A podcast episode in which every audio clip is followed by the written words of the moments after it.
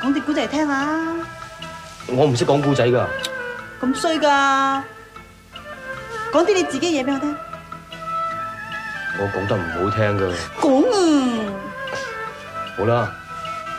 我自細咧就同娘親喺大陸長大。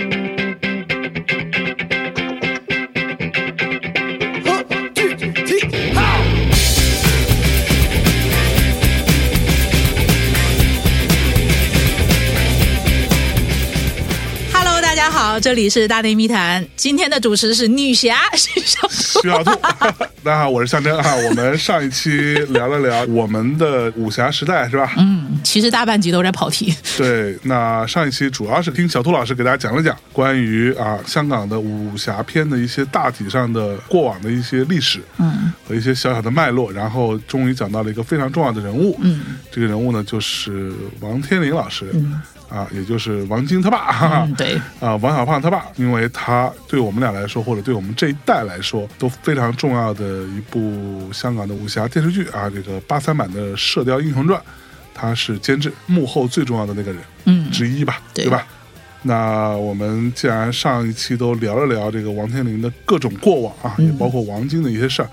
那我们接下来啊，这期是不是就正式进入到射雕这件事情了？终于可以聊射雕了，哎是终于吗？到射雕了。终于聊到射雕了、嗯啊！其实这个前面还要再说一个 八卦。哎，哎对这个八卦，我还是不是讲翁美玲，也不是讲黄日华，是讲到为什么会有这部戏。嗯哎，就这部戏并不是说无限，哎呀，我有一个金庸的大 IP 的世界的一个规划，而是对家拍了。对家是谁吧？对家叫嘉义，嘉啊、义。也是当时香港的一个蛮知名的电视台。嗯它当时的背景是什么呢？当时嘉义起来之后，七八年那个 TVB 的一个高管叫周梁淑怡，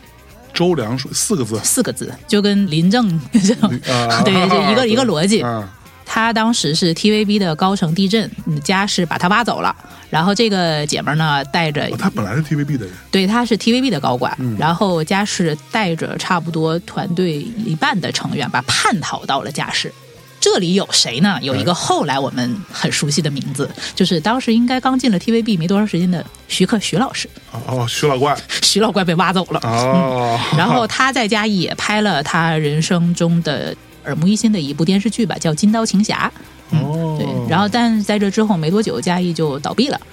所以嘉义费劲巴拉把这帮人都挖过来，自己没撑多久哎呗，没撑多久，嗯，当时也是因为他也拿了蛮多那个 IP 的，可能也跟那个咱们国内的一些平台一样，花了太多钱、啊，挖 人挖买人 IP，哎然后还没等都拍出来回本呢，倒闭了，有可能是这个原因啊。这个如果知道内情的同学，给我给我八卦一下就。本来想做大做强的，对啊，然后结果没想到没 撑过，哎没搞过 TVB，嗯，那我插一句，那这个嘉义倒闭之后，嗯。徐克老师呢？徐老怪干啥去了？徐克其实在家也没待多久，然后就去拍电影了。嗯，他那个时候就开始跟吴思远去合作去拍电影了，啊而且因为他在 TVB 那不到一年的时间里认识了他老婆施南生女士。嗯哦，就是因为施南生后来的一些介绍和筹划，他就开始走电影的路线了。嗯， OK，在巴山射雕这个时期，他已经在拍《新蜀山》了。哦，网上其实可以找到八三射雕的一个花絮是，这个片子里是有徐克的，所以有一些坊间谣传就说八三射雕的执行导演除了杜琪峰还有徐克，哦但我觉得不是这个情况，因为当时人家已经是电影咖了，可可能能是过来玩的，他可能算是过来玩的，也可能是算是顾问啊啊对他有出现在这个花絮的这个影片里。嗯高城地震之后，集体跳到嘉义去。七六年，嘉义就拍了电视剧史上的第一版《射雕》。第一版《射雕》的电视剧，嗯，是是嘉嘉义义拍拍的的，嗯嗯，哼对。然后这个里，他当时就是有楚原和刚才我们说的那个萧生，哦，嗯对对对，有这个班底。然后当时的黄蓉是米雪，李雪，米雪的长相跟翁美玲是不是有一点点像？就哦是浓眉大眼、小兔牙。哦。然后这个版本当时在那个香港和东南亚都还蛮火爆的，那这版的郭靖是谁？我记不得名字的，但这版的杨康很有名。哦，这版的杨康是梁小龙、火云邪神呗。陈真，啊，陈真，对，所以你可以想象到，我我不是说那个梁老师不好啊，就是梁老师是非常能打的， 嗯，但是梁老师演陈真，我觉得是很 OK 的，嗯但是他演杨康，呃 对不起，如果梁老师的粉丝看到这里，我我要跟梁老师说一句对不起。对、哎对对，因为你们其实现在网上搜的话，可以搜到一点片段，而且大部分都是这个梁小龙版的杨康的片段。我的这个雏鸟的记忆是苗侨伟，所以这个落差真的还是蛮大的。所以真的，梁小龙老师年轻的时候，嗯，也不是那么帅，是吧？呃，对，梁小龙还演过我小时候看过一个版本的《四大名捕》，嗯，他演的是追命，呃，也就那样。 OK，哎对，不过王晶有八卦过，就是现实生活中是这些打星、武打明星谁比较能打好。他其实有说，成龙和李连杰其实现实生活中都不是那种特别好战的人。反而像梁小龙，据说他曾经被八个持刀杀手追杀，然后自己奋力杀出重围，火就这么牛逼哦哎呦。人家是现实中真实的能打的是这么一位，而且很好斗的这嗯么一个哥们儿。火，然后还说还谁很能打呢？说洪金宝很能打，哦，啊，还有一位大哥叫陈慧敏，他跟周慧敏。嗯，其实没有什么关系就大家如果对《古惑仔》熟悉的话，也会记得那个东兴骆驼， 哦，骆驼哥，骆驼哥哦骆驼哥被乌鸦对和那个那个逼叫什么来着？反正就是那个那个那 个，皮笑肉不笑那逼， 用枕头给闷死的那他年轻时候是全港的拳击冠军，陈慧敏。对陈慧敏，陈慧敏不是说她真的是黑道背景，呃黑道大哥，据说是，嗯据说是我其实有一段时间，我把他跟李修贤有一点搞混。哦他俩脸其实长，就李修贤瘦了，有点像陈慧敏，都是属于那种长得一脸正气的那个劲儿，对，是吧一脸正气。所以其实后来有人说他有黑道背景，我想说，诶，就大哥不像，他长得很像一个好 人，就是很像一个正面的形象。哎对 OK，，然后八卦回来，当时嗯就是因为这一版嘉义的《射雕英雄传》，当时在那个香港收视很好嘛，然后 TVB 就急了，我、靠，挖我人儿哎啊，然后拍一部戏还抢我们风头，所以王天林也没有去，他就留在了 TVB。穷嘛，啊 一个月两千五，你想怎样嘛？嗯，没有，这个时候应该他收入还可以了，但是哎他就是因为打工仔心态嘛，对就这个时候因为求稳，家里有十四五口人要养，嗯儿子还在上大学，然后儿子都已经当时在那个 TVB 做见习工了，是啊，那好像这样折腾来折腾去不一定稳妥。哎嗯，而且当时其实他挖人，他有挖王晶哦，哦，而且王晶自己有讲，他说其实吧，我在他们这一批挖人前三个月，我已经试图跳槽嘉义了。哦，儿子比老爸其实相对来说要不安于世一心点，思活络一些，心思活络一点 点。但是呢，他当时跳槽没有成功，可能是某些条件没有谈妥。啊哈，呃，这次啊，人家走你就跟着走啊，那不是好没有性格， 对吧？那不是好没有性格。然后，而且他当时应该是权衡了一下，后来 TVB 人手奇缺，就走了那么多人嘛，对那老王当然就不用说了，后来就变成了 TVB 变成王总监以及。他的徒弟们一家独大的这么一个局面，啊然后小王呢也被当时的助理总经理叫林志祥先生嗯重用，然后这位先生他老婆你们可能更熟悉，叫陈佳英，他是陈佳英小姐的老公。哦，对，说到陈佳英，大家很熟啦。是，对对对，就你看，就圈子就其实就这么大，就这么大。嗯对，其实我觉得这个职场上也给我们一点启示。当大家都走的时候，你要想明白嗯了，想明白了，对，但是其实你的忠诚和不忠诚，其实跟什么所谓的什么江湖义气也没有什么关系。对那无非是怎么权衡这样的一个背景，能给自己留下更好的条件。是，也许人家都走了，嗯，就剩你了，这不就显出你来了吗？对，对， 王晶还，王晶还是很聪明的。哎，然后这个时候就是因为要跟那个嘉义去打对台，嗯，所以还专门做了一个什么市场调查啊，说我们要重拍《射雕》，你们支不支持？说香港民意有百分之七十都支持他们去重拍。是然后他这个时候把七六版的那个《射雕》，他们的导演楚原和刚才说的萧生都挖了过来做那个策划。啊，七六版很难找到完整版。所以当时其实并不红，当时很红，如果不红的话、t v b 不会这么着急去拍一部戏来跟他打对台哦。所以他也没有拍扑掉，嗯，但是后面他的资源之所以难找，据说也跟 TVB 的所谓封杀有点关系，呃呃，不允许他后续再在市场上出现了，嗯所以大家很难看到这部戏。我基本是没有看到什么完整版的，是嗯对资源或者是重播这样的一个。然后这两个台就是经常就会去打擂台去较劲了，嗯。七六版虽然说剧后面已经不红了，但它有一首非常经典的主题歌，哦，你一定听过。嘿，嘿这那首样叫《谁是大英雄》，哦，大家有没有记得东成西就的那一首片尾？谁是就大英雄？哎好武功，对对。哦，所以是这个出来的对，这首是林木唱的，他这个歌就叫《射雕英雄传》，哦，这歌叫《射雕英雄就传》，叫《射雕英雄传》啊所以后来东成西就为什么用它？ 东成西就也是《射雕英雄传》 对对对对对对对然后许冠杰后来还把那个改成了那个《打雀英雄传》嘛。啊， 对，绝招，好武功，十八掌一出力可降龍，大顯威風，男兒到此是不是英雄？誰是大英雄？大英雄。射雕、關鐵弓，萬世聲威震南北西東，偉隻豐功，男兒到此是不是英雄？誰是大英雄？刚才说到了他把楚原和萧生都挖过来嘛，啊，这里我要跑题了哈。嗯啊，说到楚原老师，那大家其实也会经常在一些 TVB 的剧集以及一些电影里看到他后期在做一些这种绿叶的客串。哦我自己印象比较深刻的还是王晶的那个《精装难兄难弟》。是那个里面有一个把黄子华搞到穿越的一个老头儿，嗯当时他就在这电影之神。我觉得说他是电影之神也没有过 于，是不是啊？就是也没有过于，因为楚原也是今年是连续王宇、楚原，嗯然后是曾江，对，就是连续有三位对于香港的这种武侠片非常重要的人物都去世了。是嗯，两个人是绑定的，一个人是古龙，哦，一个人是狄龙。也，OK，就是邵氏在刚才我们说的那个武打片的那个年代里，他其实是拍了非常多的古龙的片子，古龙专业户，古龙专业户。嗯，嗯，楚原本来是拍其他的一些电影，然后后来他有一段时间也有一点就好像是江郎才尽这个样子，也没有想到要拍什么。然后倪匡把一个编剧介绍了给了他，然后这个人就是古龙。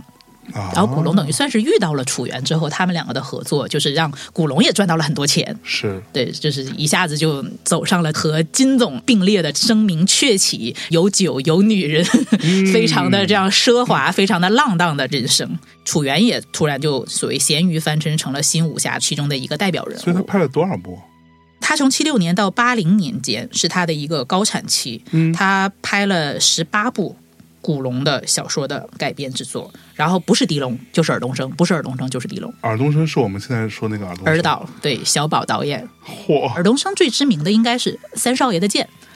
超帅，非常帅。啊，真的啊，对，其实我觉得尔冬升是他们三兄弟里就是年轻的时候最帅的一个。也不能这么说，虽然我因为我是姜大卫的伪粉，但是我的确觉得小宝导演年轻的时候非常非常的英俊，大家可以去搜一下他当时年轻时候那个剧照，完全不逊于现在任何的小鲜肉。哦，真的，，对，嚯，啊所以人家不管当导演还是当演员，人家都是牛逼过的啊。对啊那开玩笑都呢是。一流的。对真的，七六年到八零年，嗯，就这四五年时间，他拍了十八部古龙啊，所以你能看到当时他们拍片的那个速度嘛？没有几个人像王家卫那个样子的。我记得有个谁讲过的，当时比如说邵氏，他除了自己拍片有片场之外，他有院线嘛，他等于就是我又做产出的内容，我又做渠道嘛。那我在我自己的院线一年我要保证四十部电影上映，所以那你就想嘛，说他一共就那么多导演，一共就那么多演员，他拍片的这个密度是要多少嘛？所以楚原非常牛逼的就是他能同时拍七部片。就我可能有这么多片场，然后我在这个中间来回切换，我可以把这么多场景、这么多演员，我都可以统筹好，就是很牛逼的。妈呀，跳着拍，然后跳着剪，这么牛逼的一个人物。嚯！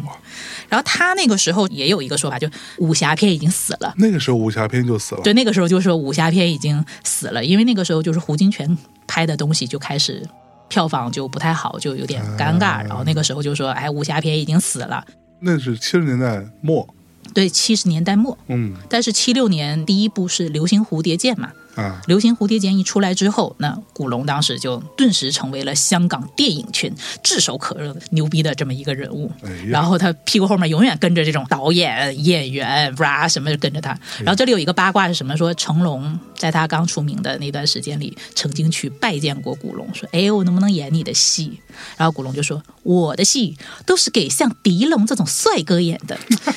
你长成这个样子。”就算 了 就，算了吧。他他其实后来确实也拿到了古龙的三部戏来拍，但是都效果不太好。就成龙，对，事实也可能证明，就是成龙其实是比较适合走后期的那些喜剧的，对对对然后很市井这样的一个路线。但像楚原那种，包括古龙那种很飘忽、嗯，很悬疑，对其实它是很都市的那么一个感觉是啊。我不是在黑成龙不够洋 气哦，好像有点这个意思哦。你得比嘛，对吧？对对你说对成龙跟狄龙，嗯，包括跟尔冬升，嗯，放在一起比，他们就不是一个型 儿了，对对吧也没有说成龙不帅的意思。对对对， 你也知道成龙当红的时候，他的女影迷也是很也是很很离挺谱疯狂的很夸张，呢。对对，所以那不个时能。候也就有饭圈了，不是成龙那个时候好像是结婚还是干嘛，他有真的女影迷有自杀的。对，后面杜琪峰有说，他其实我不是在拍枪战片，我也不是拍黑帮片，其实我有点像拍武侠片，因为你知道，比如真的保镖不会像枪火那样子嘛。对但是楚原拍武侠片吧，他其实又有点像拍悬疑，哎、哎，拍侦探片。是然后它里面又有很多的市井的感觉，就是哎楚原老爷子也是那种我要打好离分工，啊，都有这么一个心态。哎是，嗯，然后到八五年古龙去世了，楚原也慢慢的没有市场了，他也就嗯不再拍片子了。是之后就开始在什么 TVB 的剧节，比如说在《驼枪师姐》里演一个乘风的爸爸，就像刚才说的什么《精装难兄难敌》啊，或者很多那些片子，你能看到一个是。我其实觉得他长得很仙风，也不是很仙风道骨，他有点嗯像寿星，啊，对对对对，对是不是有点像寿星？是嗯是对，是也有点胖胖的，然后就是白胡子，就我记得之前网上看过一个什么颁奖礼，嗯，是颁给他的嘛，终身成就奖嘛，他当时那一哦次，嗯，是他也阴阳怪气了方一华小姐。 方一华是谁方一华是邵逸夫的后来的老婆，啊？她前面应该是先是六哥的情妇，然后后来情妇开始走职业女性路线，嗯嗯，然后接管了 TVB。后期就是邵逸夫逝世前一段时间，基本整个他的生意都是方一华在打理。来，我找到了这段颁奖礼的致辞，大家可以结合着前面讲的王天林的一些事情去看一下。嗯，对，第三十七届香港電影金像獎終身成就獎得主楚原先生，將一個終身成就獎獎俾一個終身冇乜成就嘅楚原，你亦即係班鑑生逼我講句受之有愧啫。我的確係受之有愧。回首半生青衫人老，喺漫長嘅人生中，有開心嘅時候。但係困難嘅日子亦都唔少。人生大概都係失意倍多，如意少。他说拿一个终身成就奖奖给一个终身没有什么成就的楚原，你们就是硬生生逼我说出受之有愧呀、我的确是受之有愧。回首半生，青山人老，在漫长的人生中，有开心的时候，但困难的日子也很多。人生大概都是失意比较多，如意比较少。这年纪大了，就是会有这样的感慨。是我破咗香港買座記錄，老闆即刻同我簽張新合同，人工加咗十倍，個個都話我係香港最幸福嘅導演。十幾年後，我嘅戲唔賣錢啦，拍完幾部撲街片呢，就想拍《天龍八部》。開鏡前一日，方仁華小姐出嚟撕咗張通告唔俾拍，入到寫字樓第一句就問我：邊個俾你拍《天龍八部》㗎？蝕咗本你有得賠咩？最後兩句就係話：楚原，你根本唔懂電影藝術，你根本唔識拍電影。嗰陣時人都話我係邵氏公司。最難堪嘅導演。你看，刚才我不也讲到说，他跟王晶讲说，你这一辈子什么都可以，你什么错都可以犯，但是就是不能不赚钱。对，然后他这个时候也讲了，他说当年自己卖座的时候被邵氏后代，不卖座的时候就是被方一华当面羞辱，方小姐就是不给面子的。嗯，然后他说，你看人生呢，无论你昨天多风光，也无论你昨天多失意，明天天亮的时候，你一定要起身做个人，继续生活下去。火任何人無論你琴日幾風光，亦無論你琴日幾失意，聽日天光嘅時候，你一樣要起身做翻一個人，繼續生活落去。因為明天總比昨天好，呢、個就係人生。你听他说这个话很平淡吧？对，其实大家哈可以结合一下现在的一些时事哈，就是在想，人家也真的是经历过香港的一些起起落落，对包括自己行业的一些起起落落的是。你知道年纪大的时候，你会发现，你看老王也好，老楚也好，嗯其实都是还蛮看得开的嘛。还挺唏嘘的。老到好似我咁，連終身成就獎呢個老人牌都攞埋啦，咁你就應該應該管他天下千萬事，閒來輕笑兩三聲。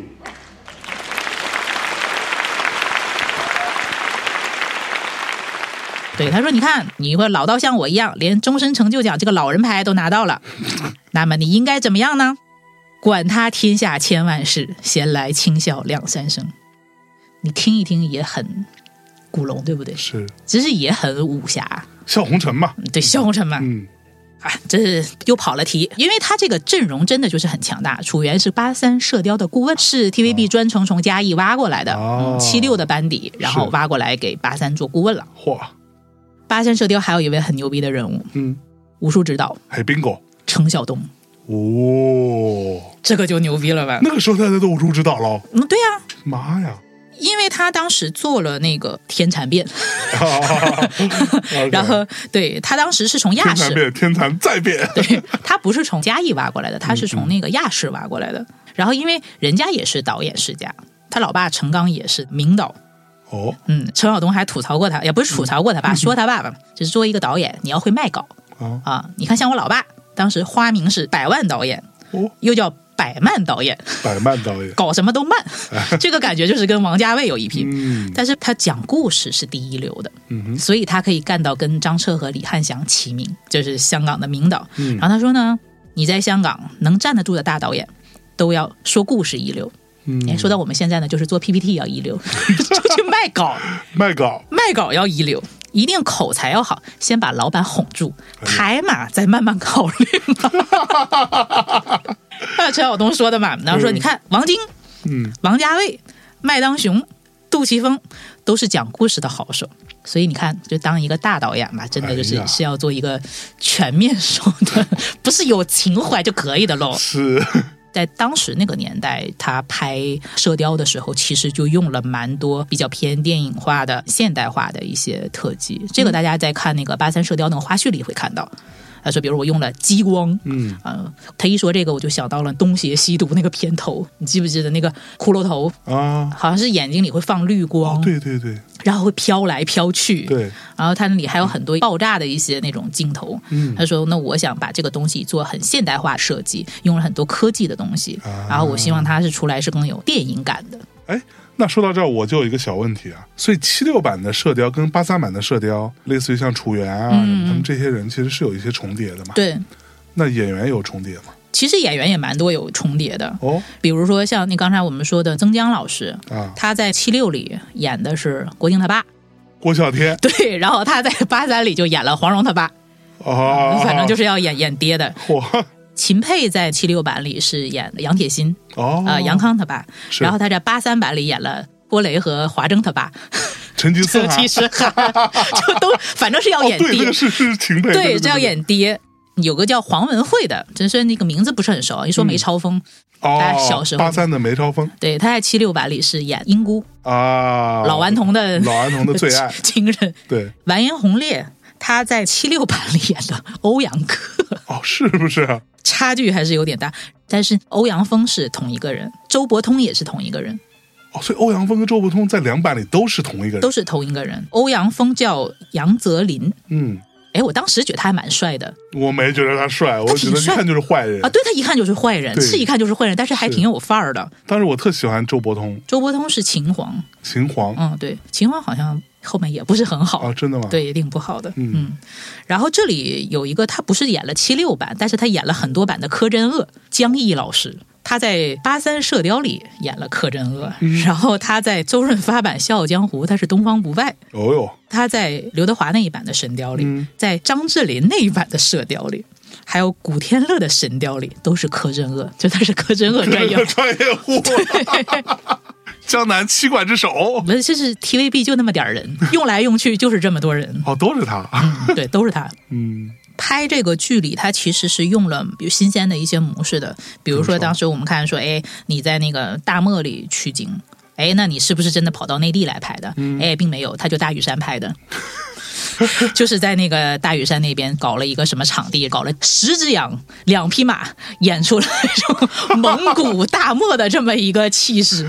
对，只养两匹马在那边，然后当时他们其实是一边拍一边播的， 哦，真的啊，它为什么会有三部？它其实就是我先拍第一部，啊，那我看看市场的，就像我们我们先录第一集哈，啊然后我们看看听众喜不喜欢听哈。对，如果还行，就再录第二季如果没有你们支持，可能我们就没有下一集了。 ，OK，嗯，因为你看他当时就已经很市场化了。我做之前先做市场调研，啊，所以其实它三部其实相当于是三季，对其实是非常先进的，类似于后来美剧的做法，对，我先拍第一部，啊因为我当时用的很多都是新人嘛，那时候黄日华也是新人，翁美玲根本不用说，那就是完全是选秀选出来的。并没有人知道他是谁。对，米雪那个时候已经很红了，所以有米雪这个黄蓉，就是朱玉朱在啊玉一起。在前对，而且那个时候大家已经把米雪跟黄蓉画了一个等号了，啊，所以后面对这个新人要求就是很高的。对，第一部演完之后啊，大家觉得哎这个蓉儿很好，呃，当时翁美玲整个已经变成了全港的流量了，嗯关注的一个焦点了。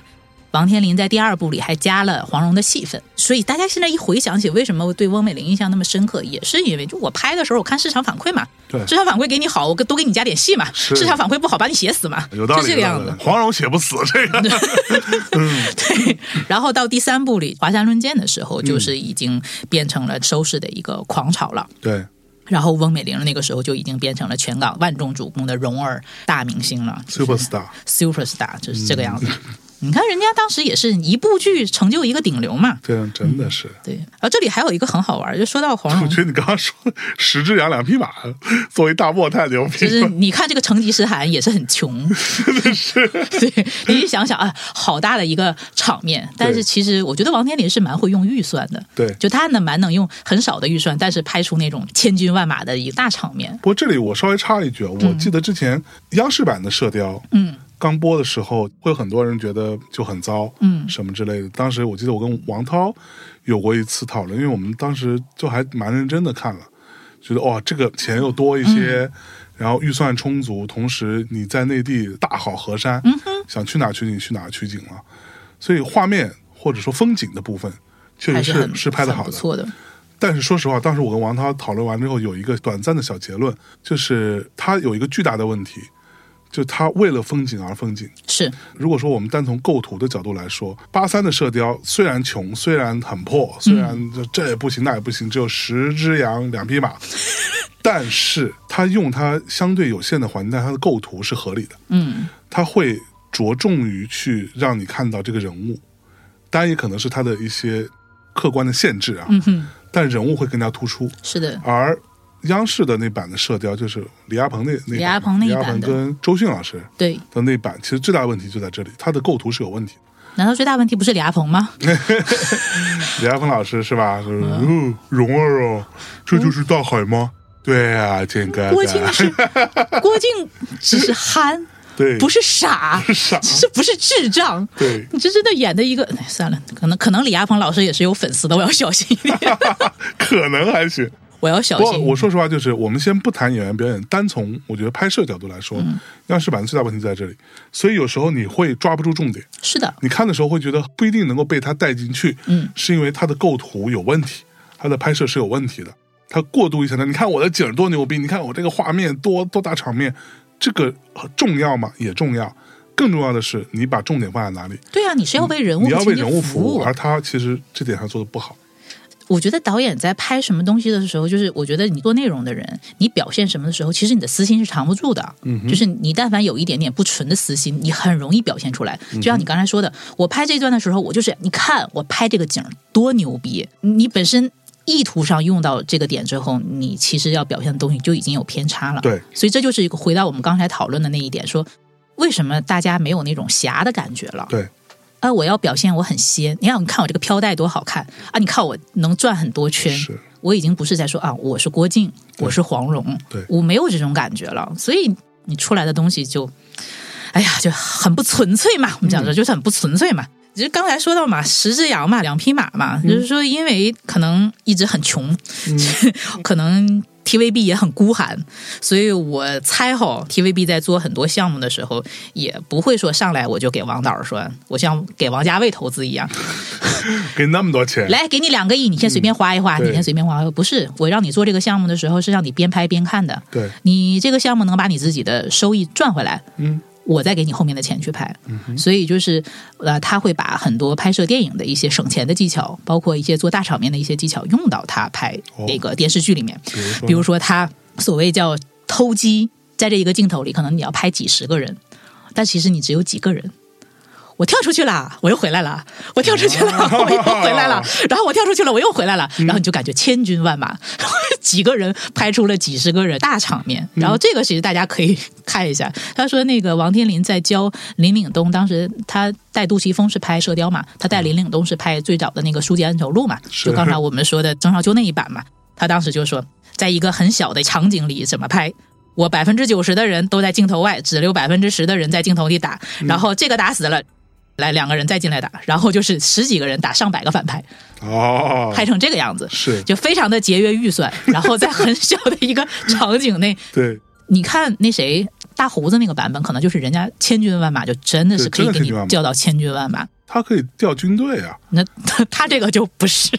就是很穷。 是，对你可能看到周星驰，我出去了，我又回来了。 你看王导，他其实当年拍了那么多电影，很多技巧，包括省钱的技巧，在这个里还是蛮有用的。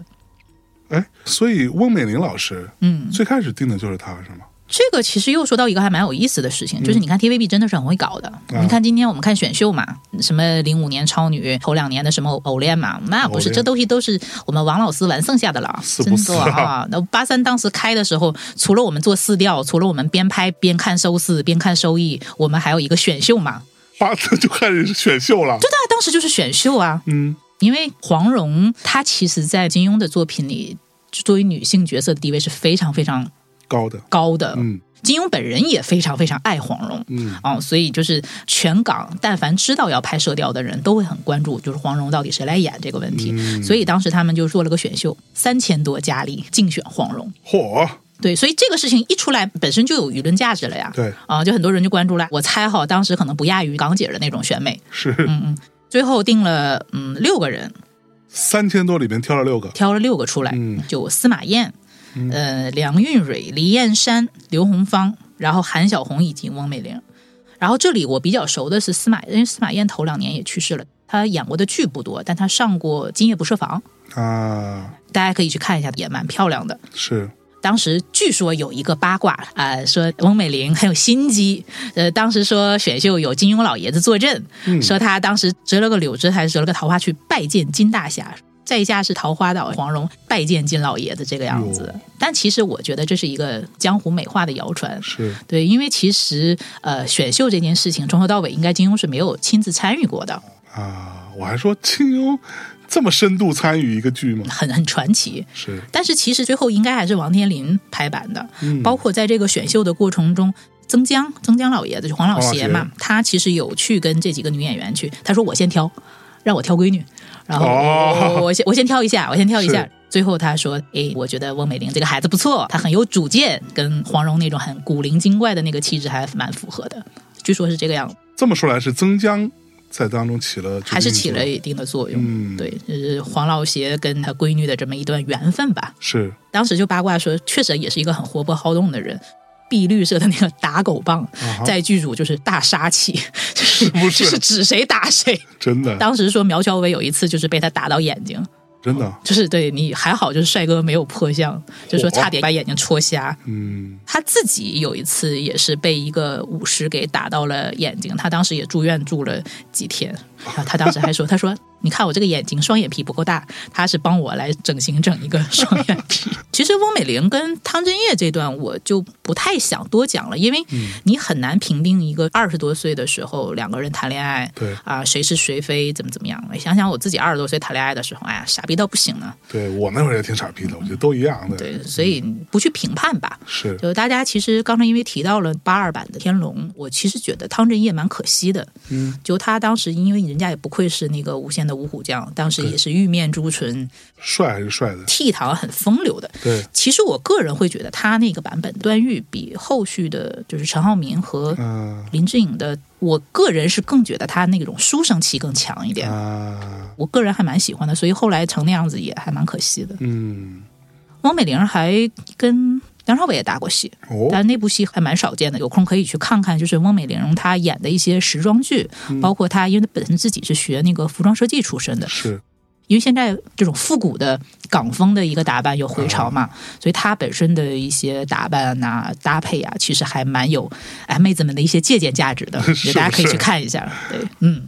那说完翁美玲、啊，咱们走走郭靖靖哥哥，是， 因为这个为什么前面不是提到他给王天林老爷子扶灵嘛？对嗯，你能够看出王老爷子对他还是蛮重视的。是挑他去演郭靖也是王老爷子选出来的。王老爷子，我觉得他看人也是挺会看的。所以黄日华之前演过什么呀？啊他在那之前其实已经红了，他演了一个杀手角色，啊，是不是啊？这部戏不太好找，叫《过客》。哦，叫《过客》，它是八一版的 TVB 的剧集，然后当时黄日华才十九岁，哦呦，他当时演为父报仇的一个冷血杀手，当时他就也成了街屏巷议的当红偶像，哦，十九岁就红对，了，十九岁就红了，你看比我们家王一博红的还要早。那可说呢，嗯，然后当时呢，据说全香港的不管是少女还是师奶，都已经为他疯魔了。少女有谁呢？比如说十七岁的张曼玉。你知道嗯哦，张曼玉为什么进演艺圈吗？啊为什么去选港姐吗？为啥呢？我要跟黄日华一起演戏，哦，真的、啊，真的。十六岁的刘嘉玲有嘉玲姐，要说我要去考 TVB 的培训班，这样我就有机会跟黄日华同台飙戏了。八年之后，她演出了《义不容情》。得偿所愿，对，你看，就是人还是要有梦想的，但是如果你不长成刘嘉玲那样，也是算了吧。但是他其实，在那之前还是龙套的一个角色，嗯，大大家可以去看《上海滩》，上海滩里有他，他和苗侨伟两个人都给发哥演龙套，演两个进步学生。当时王天林对他的评价就是说你很憨，哦，真的，说你是真的很憨，没想到你比郭靖还要傻，还要笨。呃，就你来吧。哎， 当时王天林挑人还是那种很本色的对对对对，后来那个李碧华也说，他说除了黄日华，全香港没得人再能演郭靖了。火。李碧华老师可能又有人不知道了， 我李碧华有人不知道吗？呃，也许吧，给大家解释解释，李碧华是一个香港的作家啊，嗯他写过很多小说啊，这个当中啊，如果喜欢恐怖片的，肯定都知道《三根之饺子饺子》嗯啊，诸如此类啊，这都是他写的。青蛇，青蛇也是他写的，但更有名的、成就更大的那一部，其实就是《霸王别姬》嗯，啊，原作就是李碧华写的。虽然说原作当时会有人觉得也就那么回事儿吧，但是没有这个原作，你可以说就没有后续这部张国荣老师啊、巩俐老师、嗯张丰毅老师等等啊主演的这部，到今天依然被称作中国电影的天花板之一吧，嗯，我觉得陈导这一辈子最牛也逼就的，这一部 了。陈导也是有粉丝的，你当心你的说话。 哎呀，啊，这里还有一个八卦可以讲，就是什么嗯呢？这又说到 TVB 的职场斗争了。就 TVB 有一个传统，就是你谁要牛逼了，那我就要收拾你，哎，人不能太嘚瑟。对其实面是你家的威风，对你当时知道为什么黄日华能红，因为黄日华这个角色本来是留给发哥的。嗯发哥当时哈，许文强，哼，哎，上海滩啊，牛逼吧？牛逼，胳膊熬不过大腿儿。啊 TVB 高层说你耍大牌是吧？你牛逼是吧？我搞个小朋友干过你，哎呦，等于算是发哥跟 TVB 高层的闹别扭，就成就了黄日华。等等，所以他找小朋友来弄他，对，这部剧就是《射雕》呃不是，是刚才说的那个过客。啊，是过客，就是让他皆知巷闻，然后让什么少女师奶都为之疯狂的这个角色，就那个杀手本来是周润发的，哦嗯对。然后周润发为什么能红呢？又是因为秋官那秋官不是耍大牌，他当时是因为就是楚留香他整个的演出啊，包括他拍剧拍的非常的辛苦，然后他得了肝病，嗯啊嗯，，所以因为他肝病呢，他就错过了上海滩。就本来许文强应该是郑少秋，郑少秋，对，我现在想想，我觉得周润发更合适呢。但是你这个东西就回头看嘛，嗯对，嗯回头去看嘛。但是如果当时人家有上海滩，搞不好郑少秋可能就更屹立不倒了呢。嗯你记不记得那个《乌龙院》里有一集是有郑少秋的？啊，是吗？哦，对对对对，我想起来了，对，他就拜别那个大师下山。啊下山的时候，他当时不是穿一个僧袍吗？然后戴一个和尚帽嘛，往里走，背影就开始放《上海滩》，狼奔狼老，然后秋官就脸色就变了，生气，然后就甩袖子，一甩袖子之后。背景音乐就切换成了楚留香，哦嗨 say 我送，然后 说这才是我的 BGM，这回对了，哎这梗玩的高级，是对，就我觉得那个时候大家都还蛮开得起玩笑的吧。对对对我自己恶搞我自己。 对，然后这个事情呢，就我又来八卦一下王晶，就是说不光这个事情存在这种知名的大的演员的身上，他也会出现在一些知名的监制和制片和包括导演的身上。是，王晶当时做发哥和郑裕玲的那个《网中人》，嗯，那部剧当时是 TVB 的收视爆红，按照现在的平台来说，就是 S 级项目牛逼了，牛逼了怎么办呢？嗯，被高层踢去做二线节目，哦，对，你就没有资格再做 S 级的项目了。是不是啊？这是他的驭人之术吧？你可以用现在流行讲，就是我在 PUA 你，嗯，呃，我这样让你从高到低，我可以让你从低到高，对我就让你听话。让你知道，嗯这一切都是朕给你的，对，朕给你的才能拿，对朕不给你的你不能抢。对啊，所以这就是做领导的牛逼的 地方。妈呀，好可怕！哎但是呢，我们王晶很争气，嗯 S 级项目等于把他踢出去了嘛，然后他当时就做了两个二线节目，当年的一二三收视，第三才是那个 S 级的大项目，第一名、第二名是王晶做的那两个项目，哦然后王晶就有了一句名言说：“成功就是最甜蜜的报复，哎呀，这是我能挣钱，就是这么牛逼。”对，你看看，还得有本事。湖海使我胸襟，磨砂漂我影踪，云彩挥去，月亮不去，赢得一身清风。尘沾不上心间，情牵不到此心中。來得安，去也寫意，人生休說苦痛，聚散匆匆，莫牽掛。未記風波中英雄勇，就讓浮名輕拋熱望。千山我獨行，不必相送。哦啊，獨行，不必相送。为什么象征跟我提起来这个项目，我又非常的感慨，又很想做呢？就是因为当时我们知道曾江曾老爷子突然去世的这个其消实息，当时我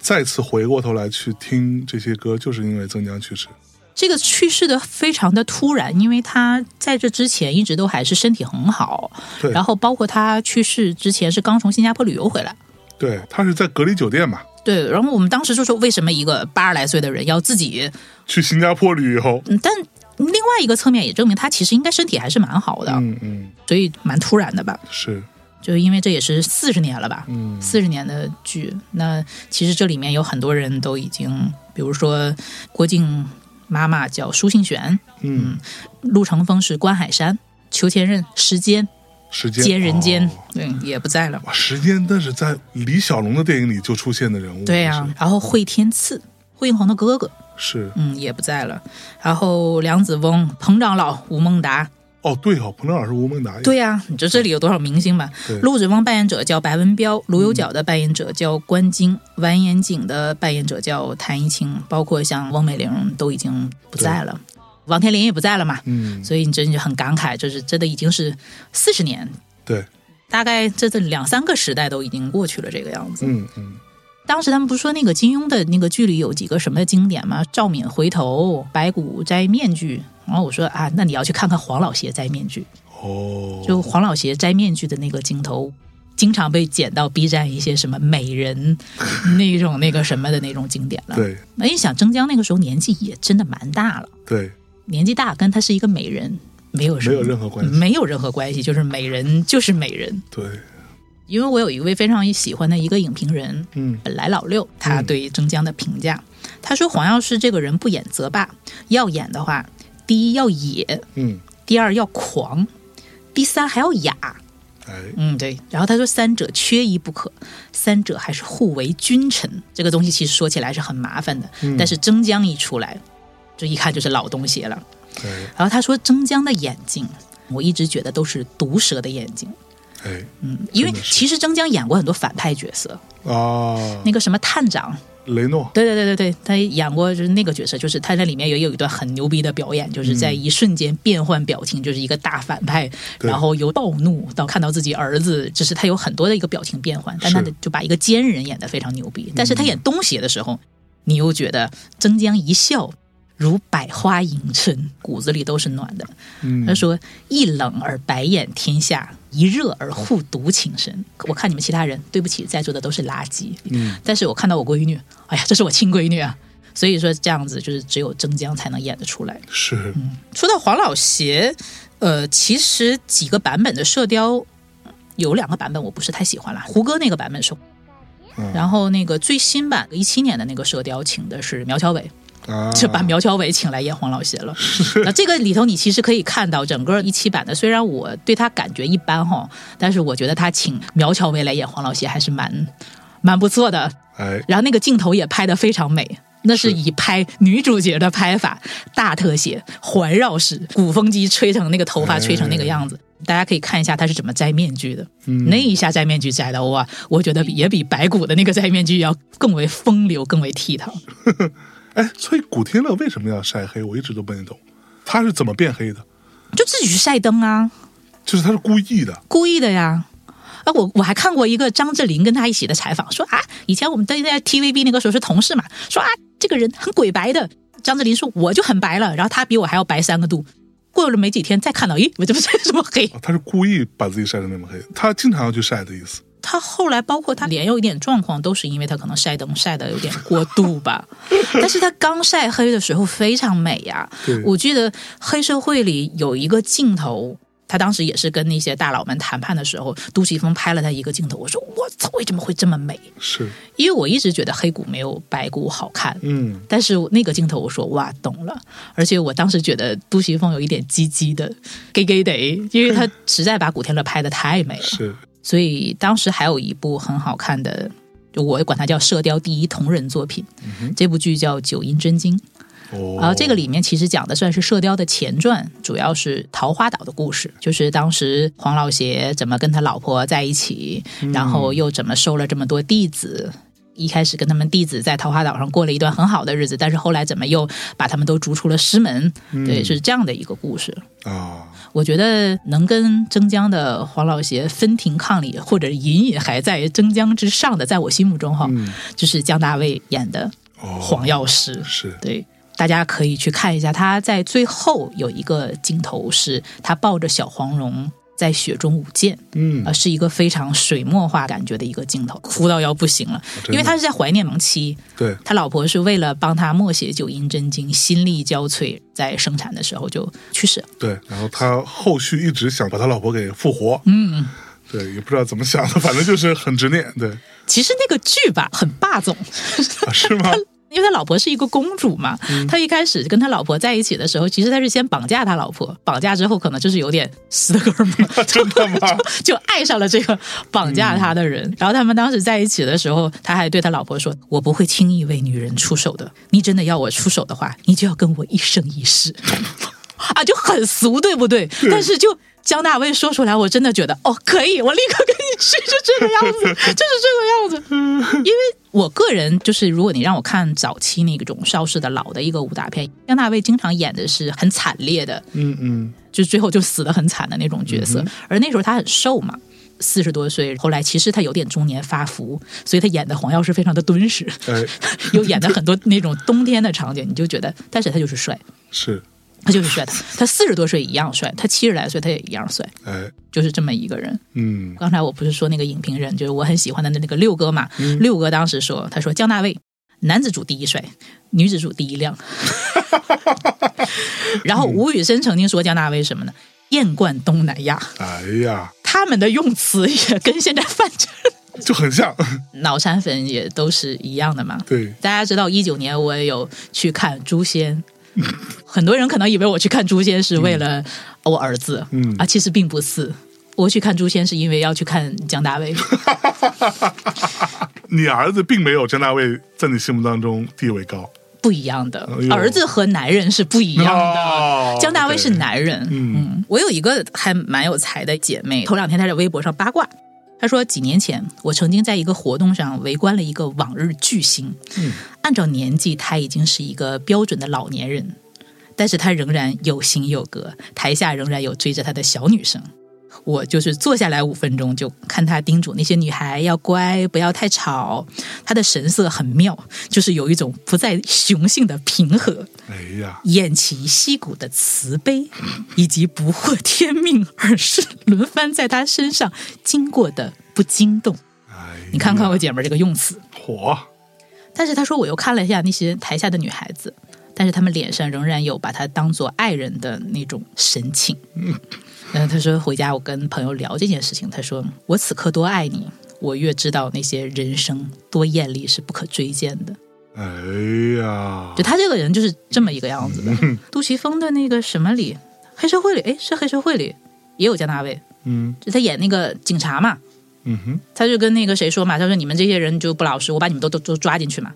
哼，啊，我记得嘛，那个警察是姜大卫。嗯我当时看他讲这个八卦，他没有说名字是谁，嗯哼，我真的想了一下会是谁，因为他讲到这个年龄，我说应该就是我们家对大卫了，是吧对，？应该就是。我觉得他可能就是真的年纪很大，他过一百岁，嗯我就仍然是那个内心在爱黄药师的那个小女孩儿。哦，真的就是那个黄药师，就是你觉得他即便四十多岁，你也仍然是一个小女孩在爱一个霸道总裁的那么一个嗯感觉。连蔡澜都没有给我这个感觉。哎呦，对，就是姜大卫是一辈子你都会当他是一个这情人，情人， 对蔡生现在我已经觉得他是老就师是 就是老师了。 然后这里要提一句的就是这个主题曲，九阴真经的主题曲终，于聊到音乐了，对不对？嗯嗯，我觉得如果你弹有一首歌可以让我跟比如说《铁血丹心》这个级别的去稍微的相提并论，就是《九阴真经》的主题曲叫《乱世桃花》，是叶倩文跟林子祥的对唱。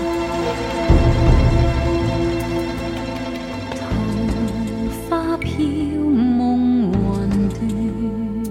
断，情不死心更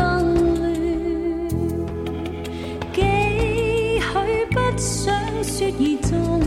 须讲，难睡我，难睡你心里怨。花土歡笑短，人在受風雨亂，苦苦蒼生已望心中亂，明日我寶劍為誰斷？纷纷飞飞，风里转，断断续续，欢欢怨怨，生生死死，可在两手牵。追追赶赶，飘更远，日日夜夜吞没完，不懂我，不解我心乱。桃花飘換人面，桃花開可更艳。幾許烽煙已望心中亂，求誰我普世太平原。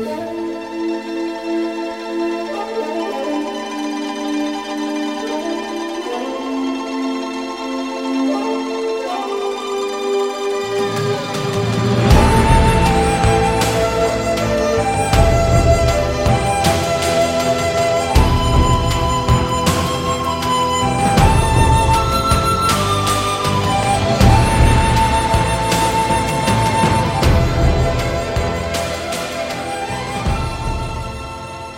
这首歌，嗯，可以的。桃花渡欢笑断。然后嗯哦九阴真经的那个电影配乐也还蛮牛逼的，嗯，黄药师的《碧海潮生曲》对是一个西方的长笛大师，音乐圈的可能比较熟悉。这个曲子原名叫《Nakaze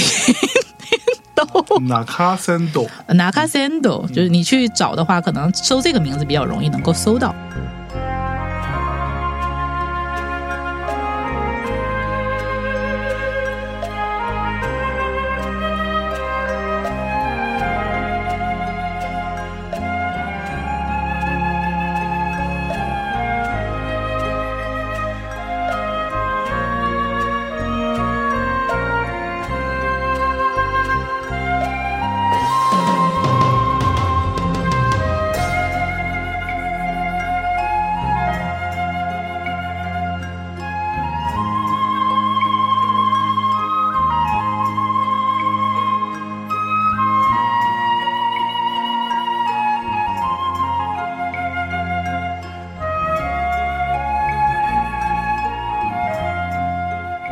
其实你能够看到那个阶段武侠片的配乐，电影也好，嗯电视剧也好，还蛮多日本的作曲或者西方的一些大师会去跟他们合作的。是吗？嗯，九五版《神雕侠侣》有一首那个配乐也是日本音乐人的作品，哎，那《九阴真经》这个导演是谁啊？李仁港。 我记得他有啥来？剑龙卸甲，是吧？ 对对对，他好像没有拍过不是烂片的。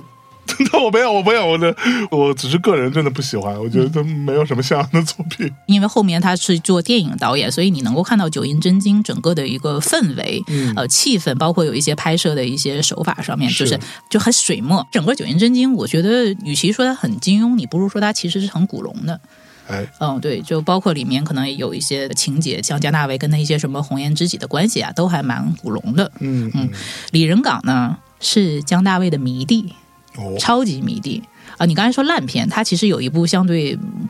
不烂的片子，是我对张国荣的入门之作。哦，就我第一次认识到张国荣是一个很帅的人，是他跟长盘贵子演的这部叫《星月童话》。啊啊，这部还行，这部还不错，就在那个里面，我突然发现张国荣是一个很值得酥的人。所以你终于 get 到他的颜了， 我小时候是不太懂圆脸的男明星，圆脸惹你了，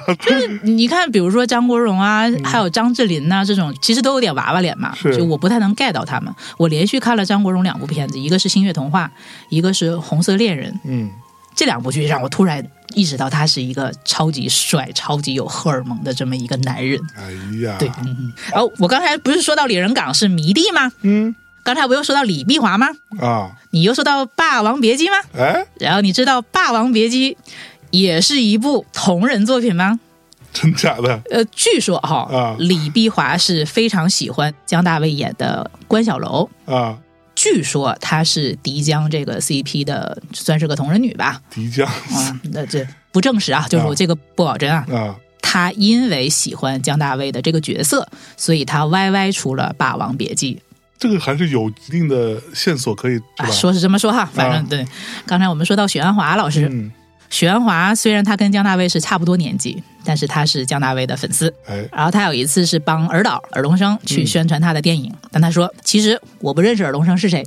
我以前都不认识他的，啊，但是因为我是姜大卫的粉丝，所以我就来帮他宣传了。姜大卫跟尔冬升什么关系？兄弟啊，亲兄弟，亲兄弟，那为什么一个姓尔，一个姓同母异父，啊？姜大卫和秦沛是同一个爸爸，后来爸爸去世了。然后他们妈妈带着他们改嫁给了尔冬升的爸爸，然后生出了尔冬升，对，就是三兄弟，都很帅。，对，都很帅妈呀，都很帅，嗯，每一个都是顶级头号流量这样子。妈呀，然后去年那个节目，他们不也是三兄弟同台嘛？啊哇，这看得我老哎老老泪纵泪 横老泪纵横，真的 天哪！刚才不是说到叶倩文啊嘛？叶倩文是为了姜大卫看了十三次他的。十三太保， 他可能就是因为这个有一点点数字的这个是情节。哇，然后尔冬升呢，就是哥哥的粉 头儿，又怕又爱又敬。虽然是自己哥哥，但是还要排队买票去看他的电影。哎呀，王晶呢，他也在自己的书里写，他说：“哎呀，我从小就是姜大卫的粉丝，哎呦但是呢，我始终没有机会跟老师去合作。哎嗯呀，，这个也其实还蛮可惜的。是，这部剧里面，梁佩玲演的冯衡嘛，嗯，这是我觉得梁佩玲最漂亮的一部戏。是我之前一直觉得她不好看，因为我是先看的《笑傲江湖》，我说哇，这个好东洋范儿的发型，这个妆造，这个好奇怪，这个女的真的长得好奇怪。但是她演那个九阴真经的时候，就我觉得她气质非常好，然后就很美。啊，这里还有两个角色，一个是张智霖，啊，嗯，张智霖是那个陈玄风，然后梅超风是关宝慧，是关宝慧是张智霖那个版本《射雕》里的英姑。火，啊，这里还有一个八卦，这个剧里有张智霖的前女友许秋怡。哦，啊，这个名字你可能听着很生疏，但是他们一起唱过《现代爱情故事》，还有《片片枫叶情》， 哦，真的，但他好像是这个戏之后没多久就分手了，然后张智霖就跟亮亮在一起了，这很八卦，对不对？不，哦但是他唱过歌这个事情是永远留在那里的对啊，但是其实我小时候听歌的时候，我不知道这俩人真的是一对儿，啊，但是这个歌很熟嘛。对对。别离没有对错，要走也解释不多。现代说永远已经很傻，随着那一消去，仿佛已消逝，不可能付出一生那么多。正真是就要放過，我怎會想穿心窩？若是厭棄了，再不蹉跎。如共你分開，應有機會再愛一個，不可能付出一生空虛過。你我情如路般經過，心知道再愛痛苦必多。願你可輕輕鬆鬆放低我，成了些開心的追憶送走我，皆因了解之後認清楚。離別時笑笑，明晨剩我一個，瀟灑裏也會記起當初。若你的心中孤單再找我，若你的心窩中空虛再找我，不必痛苦，當憶起我。刚才不是说到这个剧，我觉得很古龙嘛。我这个剧里有一个角色我很喜欢，就是在黄药师跟冯衡在一起之前，他曾经有一位感觉非常古龙里面的那种女性角色的一位红颜知己，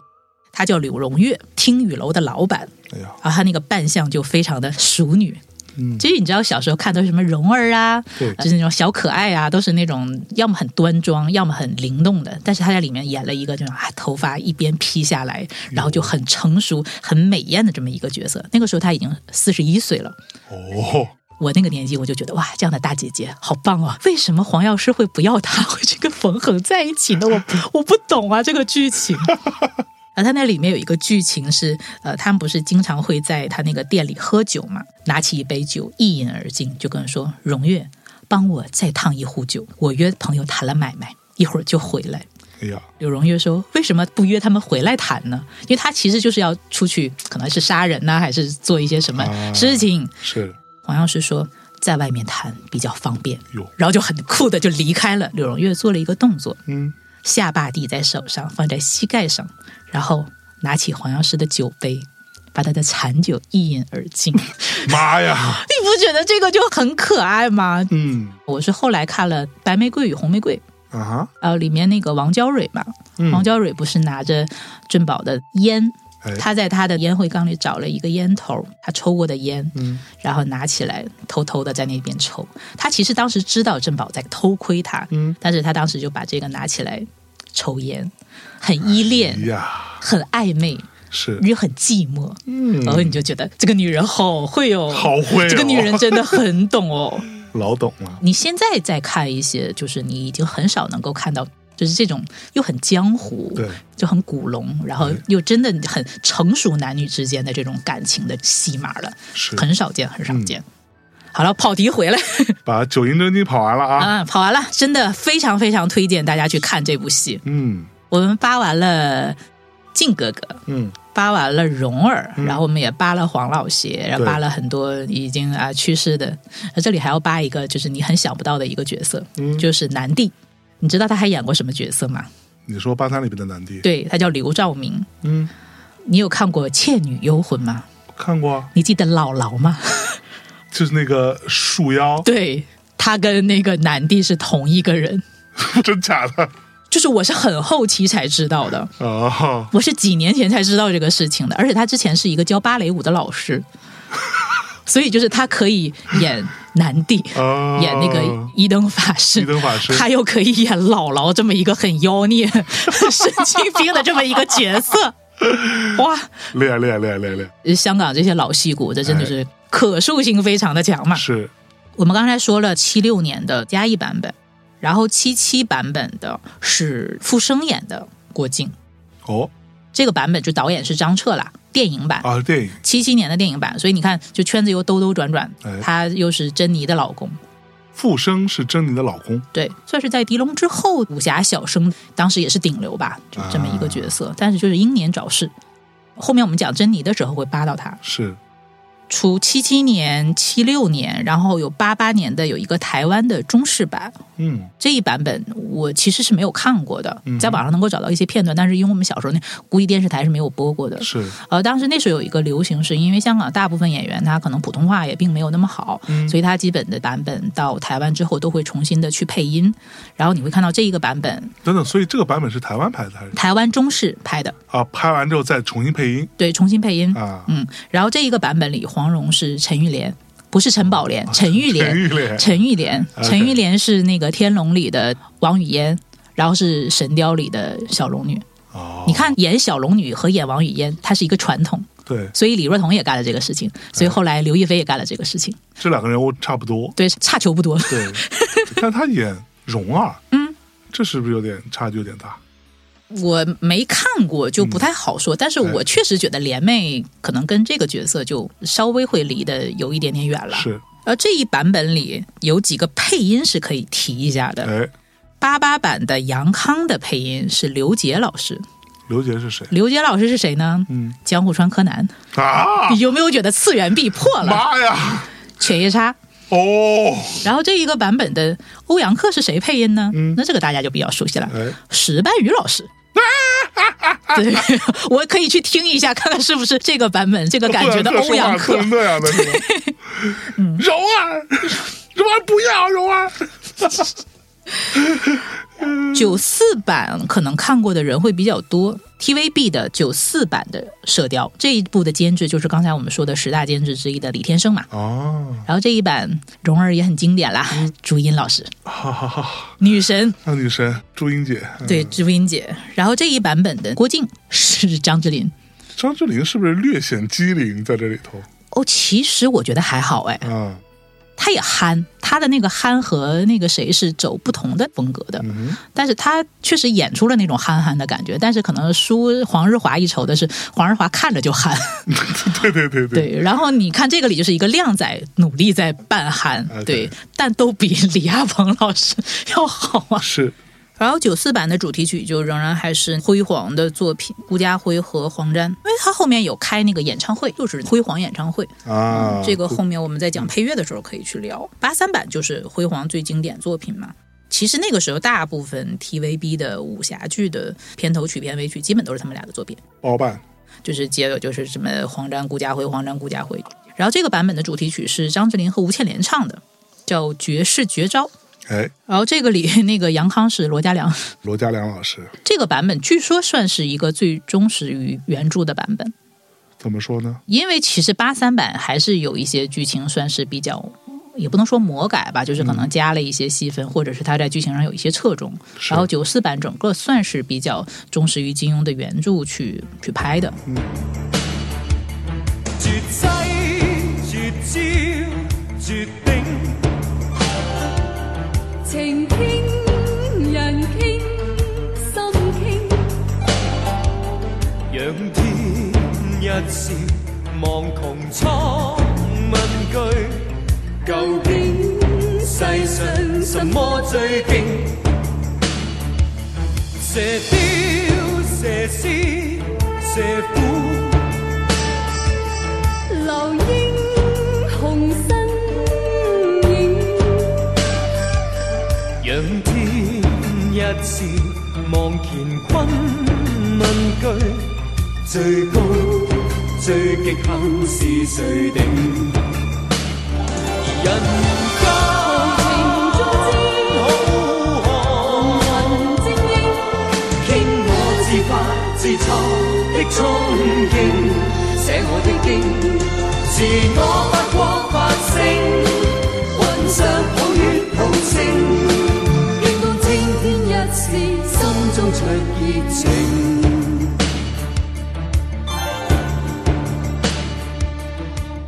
然后还有三个版本是零三版的射雕，就是我一直在吐槽的那个李亚鹏和勋哥的版本。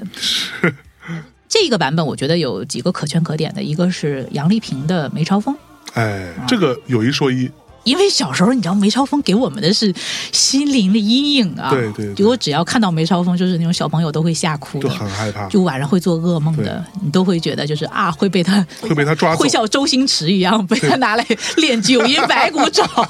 对吧？我记得那个宋冰以最后就是被抓去做九阴白骨爪的药渣了。没错，就是要渣。我发现大胡子是很会在一些配角上选美人的。嗯这一版的包惜弱是何晴，哎，大美女，是唯一演出了四大名著的美女。嗯然后这一版的穆念慈是蒋勤勤，哦你，想吧，那是美到什么程度？哎，因为我一直对杨盼盼的那个穆念慈是，你懂，就大家都很爱杨康嘛。谁会爱杨康？只有你们这些人会爱杨康。哇，那个时候没有人会不爱苗侨伟吧？嗯，就是虽然就是靖哥哥很可爱，但是大家一我那定时候超讨厌杨康的，为啥嫉妒人家帅嘛？认贼作父，就是嫉妒人家帅臭啊不！要脸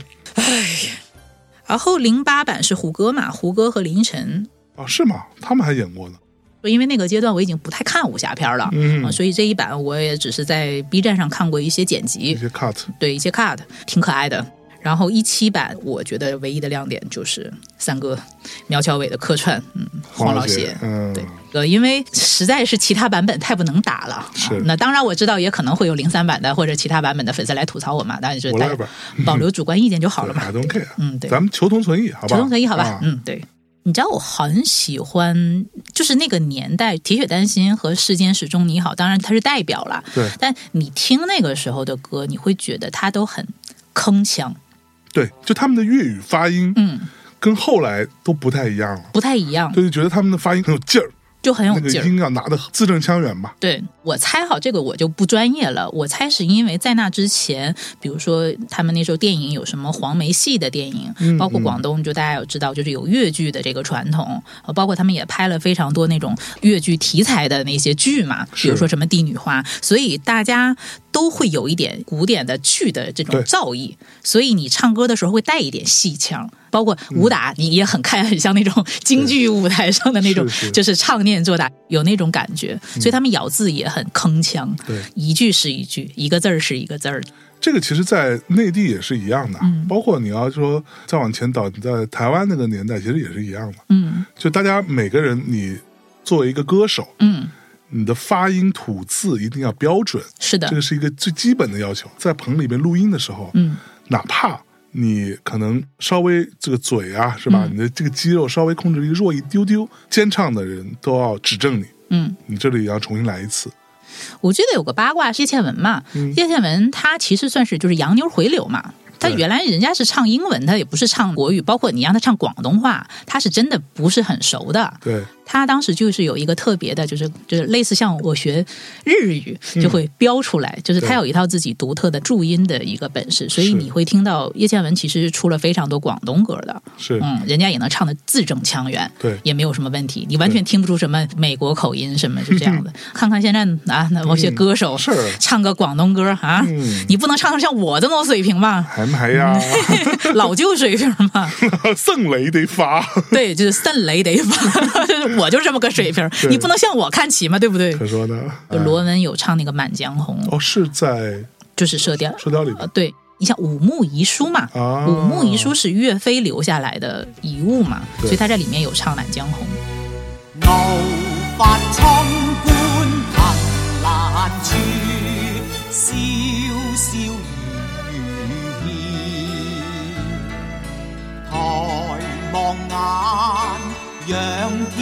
笑，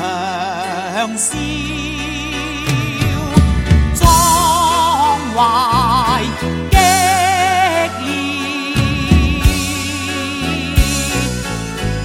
烈。三十功名塵與土。八千里路雲和月，莫等閒白了少年頭，空悲自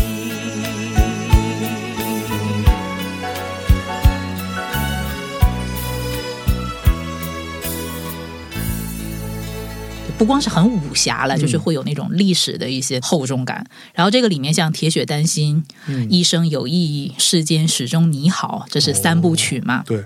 然后这里还有一些，比如说他们在桃花岛上的时候有《桃花开》嗯然后有《四张机》，还有我自己有一首很喜欢的是唱给穆念慈的，很哀怨、嗯很凄凉的，叫《肯去承担爱》。早已明知對他的愛，開始就不應該。我卻願將一世交換，他一次真意對待。我是寧可拋去生命。痴心決不願改，為了他甘心去忍受，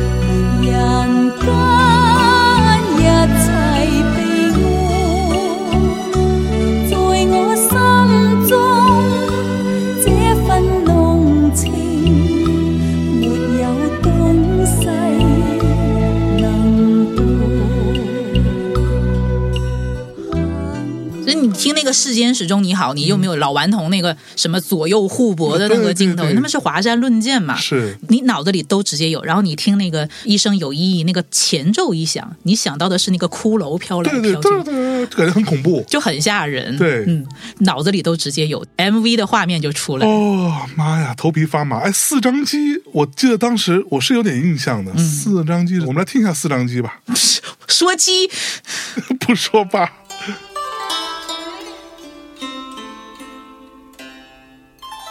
四張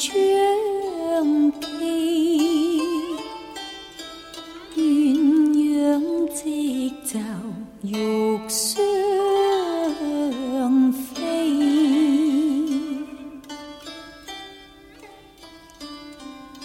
可憐你老頭先吧，衝波的草，曉寒深處相對欲狂意。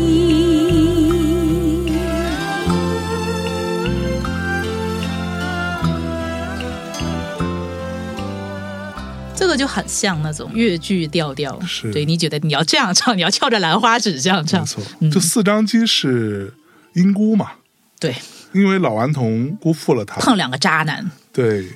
男帝也是个渣男，老顽童也是个对，渣男。所以英姑这个角色之前是南帝的妃嗯子，然后是莫名其她她怎么认识老顽童的来着？好像应该是老顽童去南地那边，嗯、哦对干对干什么？因为老顽童跟南帝也是相识的，嗯，所以等于说老顽童去了南帝那边，然后因为看他到了英姑，对两个人就就产生了情愫。对他那首诗，我记得那首时会背的，什么四张机，什么织就鸳鸯玉双飞，可怜未老头先白，哦对春波碧草，小寒深处相对浴红衣。呀，对，相对因为于因为我当时英姑就头发全白了嘛，对对对对，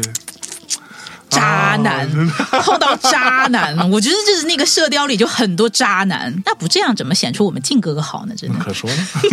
都是剧情需要。刚才因为说到那个这首歌嘛，你也会发现，就是《射雕》影响了后续很多其他的一些做创作的人嘛，比如说大家也有熟悉江南老师的嘛，嗯，呃，江南老师早期有一篇非常牛逼的，后来好像还被金庸扣过的一篇同人，因为他当时有出书《对，此间少年吧，此间的少年》，是被金庸告了，好像你可以写，但是你不能拿出来商用赚钱，嗯没错。你那出你这东西就是侵权，这个是没有话说的。对，对，因为同人本来一直就在一个很暧昧的一个个世界里面，嗯所以就是你不能真的舞到正主面前去告诉我拿你的东西赚钱了。对，呃，但是那个小说还是挺好看的。是是不是？啊然后我们就说到了罗文老师，咱是先说罗文还是先说珍妮吧？先说罗文，哎，对我们把大女主放在最后，哎因为珍妮老师真的是一位大女主。嚯，我觉得是这样吧，我选一些跟武侠强相关的歌吧，因为罗文老师这一辈子唱过非常非常多的歌，比如说《嗯是狮子山下》，比如说《好歌献给你》嗯，他有一段时间也是这种香港精神的代言人嘛。是对，但我还是比较想选一些跟电视剧，嗯呃，有一些是跟电视剧强相关的，有一些是跟武侠强相关的。哎，比如说，像有一年被在某节目上被李健老师唱火的一首叫《尘缘》，哦嗯，这首歌是当时《八月桂花香》的主题曲，啊，讲的胡雪岩的故事，对胡雪岩的故事。红顶商人，对对对，你看那个时候港剧的取材还是非常的那个哎宽泛的很宽泛的。嗯然后那个时候是刘松仁老师和米雪老师，啊他们当年也是荧幕的著名的 CP，、他们 CP 叫松仁玉米。 不，这个是后来啊，这个是后来了，这个是后来就夫是。人玉米太牛逼了，但是当年他们确实也是这种，就荧幕情侣嘛，就有几嗯对荧幕情侣嘛，他们当时也是著名的荧幕情侣。我饿了，我操， 我想吃这个，点个 赞，然后还有小李飞刀，嗯，嗯，小李飞刀这个后面就是狄龙有拍一部电影叫《我来自纽约》，他在里面演一个武术冠军，就是写我很喜欢听罗文唱的《小李飞刀》，这就跟刚才什么食神一样，就是电影里也经常会出现港剧的一些流行的一些小李元素飞。刀怎么唱这首歌？我们来听一下。难得一身好本领，情关始終闖不過，闖不過，柔情蜜意，亂揮都厭無結果，流水滔滔斬不斷。情是百结冲不破，刀锋冷，热情未冷，心底更是難過。無情刀永不知錯，無緣分。只叹奈何，面對死不會驚怕，離別心凄楚，人生幾許失意，何必偏偏選中我？嚯，这歌你不说我不知道这首歌是小李飞刀，嗯，但真的也是深深印在脑海里的一首歌，就是跟楚留香一样，你就算没有印象，你也你也总是听听过的你对也总是听过的没错然后还有一首，就这首真的是我在听歌的时候，我就是完全被旋律打动的。其实我对电视剧的印象还没有很深刻，嗯，这个也是我家江大卫， 不敢这么说，哎，我们江大卫出演的一个电视剧叫《刺马》。他演过电影版的刺马，他也演过电视剧的刺马，刺马跟那个刺马案是类似的。对马心怡嘛。后来那个什么投名状也是根据刺马改编。哦，对，就这个故事，在电影里应该他演的是那个杀手啊、他、嗯但是在这个这个电视剧里，他演的是被刺的那一位嘛。然后这个主题曲叫《细说人生》，嗯就这个是我真的完全被音乐打动的这么一首我听的第二首罗文的歌。来听一下，风吹一宿夜上西楼，昨夜的梦中，几番往事几番忧，无人懂。你说你将要远游，不需人相送，留下今夜的梦中一个我。细说人生有苦有甜，到头依旧是空。没有分离，何来相遇？不必强求。寻寻和觅觅，冷冷又清清，不知下一站将驶向何方。是是与非非。不想再多问，只愿每个有我的明天，不再有泪。